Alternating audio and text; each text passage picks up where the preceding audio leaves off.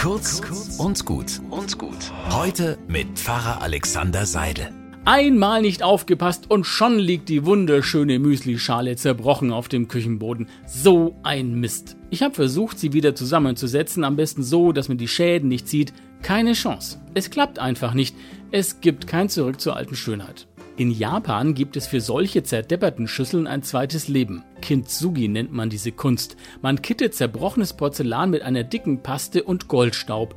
Und zwar so, dass die ehemaligen Bruchstellen als breite goldene Linien erkennbar sind. Auf diese Weise entsteht ein neues, einzigartiges Kunstwerk. Das Ergebnis ist meist viel interessanter als die einst makellose Schale.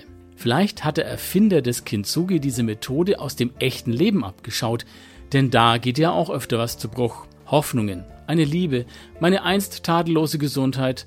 Und da gibt's auch kein Zurück, keine perfekte Reparatur. Manche Verletzungen im Leben werden mir bleiben. Aber irgendwie sind sie ja auch ein unverwechselbarer Teil meiner Biografie geworden, machen mich zu dem Menschen, der ich bin.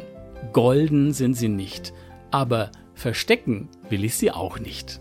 Einen guten Tag wünsche ich euch.